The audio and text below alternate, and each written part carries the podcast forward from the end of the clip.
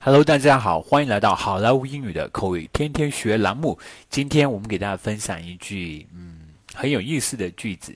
今天的句子是什么呢？今天的句子是 "Don't be so cocky, don't be so cocky, don't be so cocky, don't be so cocky, don't D O N 啊一撇一个 T，don't 就是 do not 的缩写，don't be so S O cocky。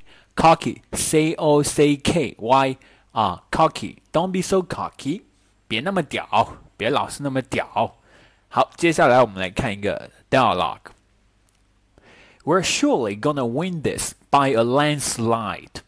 Don't you worry at all.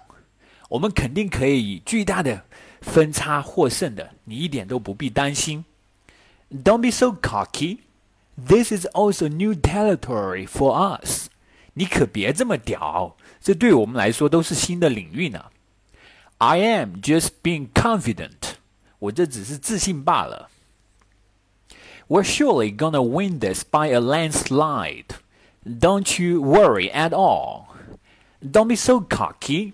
This is also new territory for us. I am just being confident. All right, folks. That's all for today。更多地道英语学习资源，欢迎锁定微信公众号“好莱坞英语”。我是你们的主播 Vic。我们明天，我们明天再见，拜拜。